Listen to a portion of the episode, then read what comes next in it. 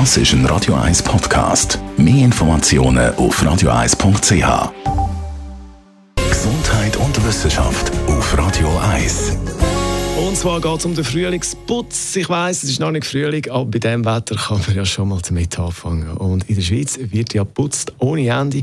1,2 Milliarden Stunden sind wir am Putzen, wenn man alle Stunden zusammenzählt. Das heisst auf jeden Fall in einer Frühlingsputzstudie von Turgol.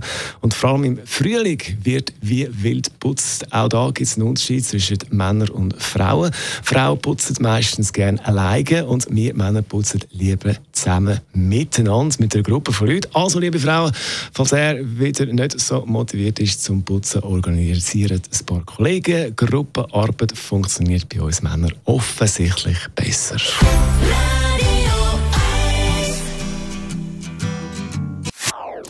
Das ist ein Radio 1 Podcast. Mehr Informationen auf radio1.ch.